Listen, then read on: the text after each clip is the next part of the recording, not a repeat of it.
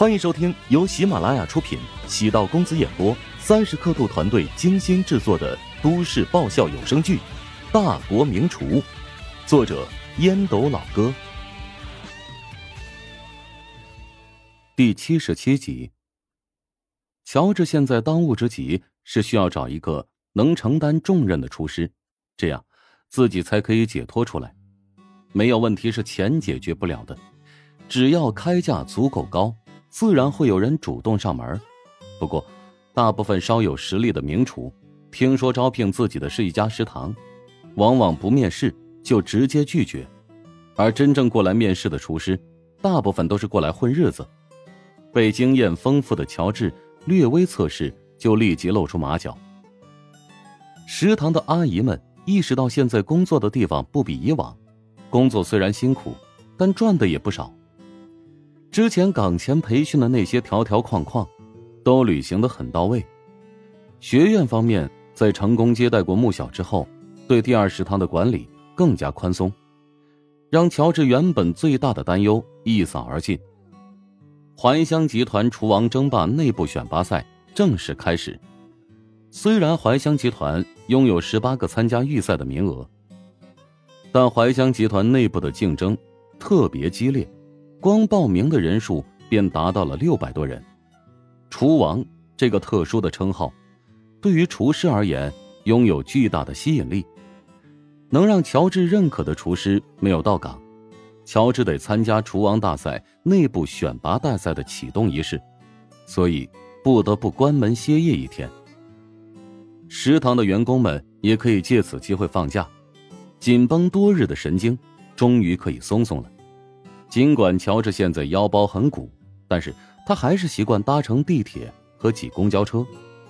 下车的时候，便看到一座高楼，这也是琼金现在的地标建筑之一——怀香集团大厦。大家外面都称之为美食大厦。这座大厦当初是由怀香集团建设，然后以写字楼的形式租售部分楼层给一些公司，里面的公司。多以文化产业或者互联网产业等新兴领域为主，其中十八到二十二层是怀乡集团的总部。今天开会的地点设在二十一层的大会议室。乔治尽管和陶如雪结婚数月，但还是第一次来到这里。乔治顺利通过安检，抵达楼层。会议室的门锁着，所有人都在外面等待，因此显得拥挤。大家来自五湖四海、天南海北，以地域聚集在一起。哎，兄弟，你也是过来参加选拔的呀？一个胖子走到他身后，拱了拱他的腰，隐蔽的递了根香烟过来。是啊，我就是过来看看，高手那么多，以学习为主。乔治想了想，还是接过了香烟，捏在手里没有点燃。胖子故作神秘的说道：“我跟你说啊，其实这内部选拔呀，早就内定了，大部分人都是过来陪跑的。等会儿开会的时候啊，坐在最前面的那帮人，基本上都是种子选手。哟，你门儿清啊！我师傅啊，曾经参加过内部赛，他当时成绩还不错呢，以为能顺利出线的时候，没想到被人给暗箱操作了。”所以咱们来这儿啊，要保持轻松的心态。你看我，我就是当公费旅游来的。贵姓？钟石，外号胖墩儿，简称墩儿。你，乔治差点没被他逗笑喷了。你好，我叫乔治。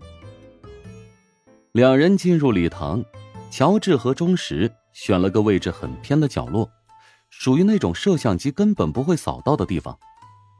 乔治朝前排望去，果然有一些厨师是有喜卡的。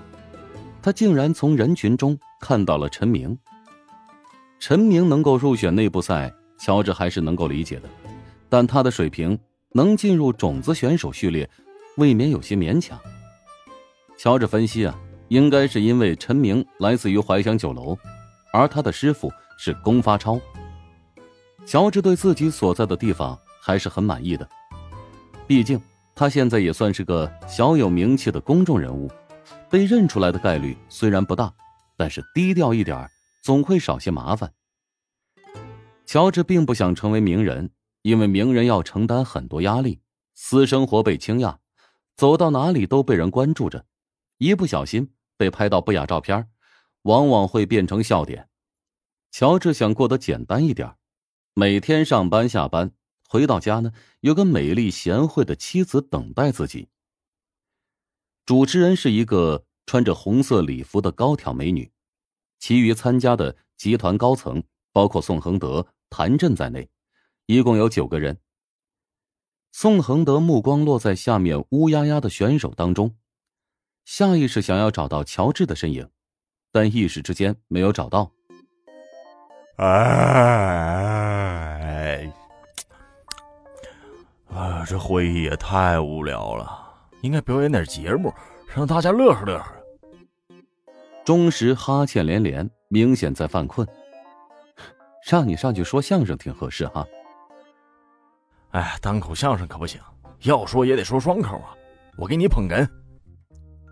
虽说是第一次见面，钟石是个自来熟，跟乔治已经混熟了。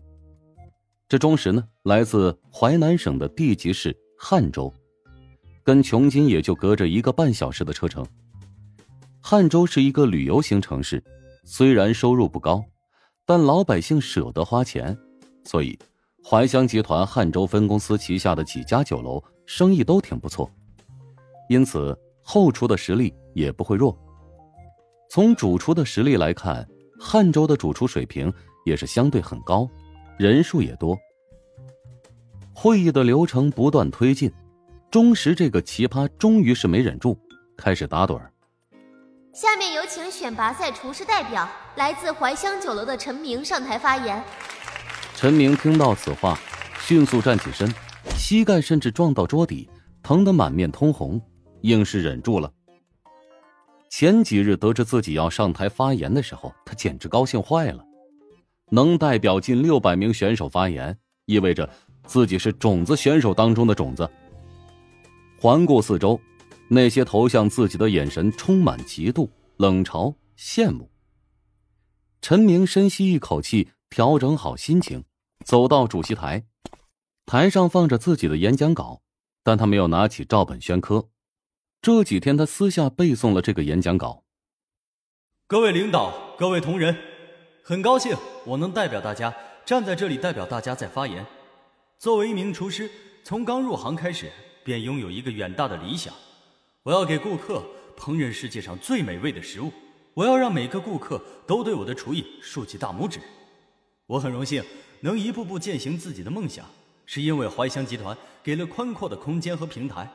今天能坐在这里，都是怀香集团的佼佼者，是集团培养了我们，而我们也应该用自己的努力回报集团。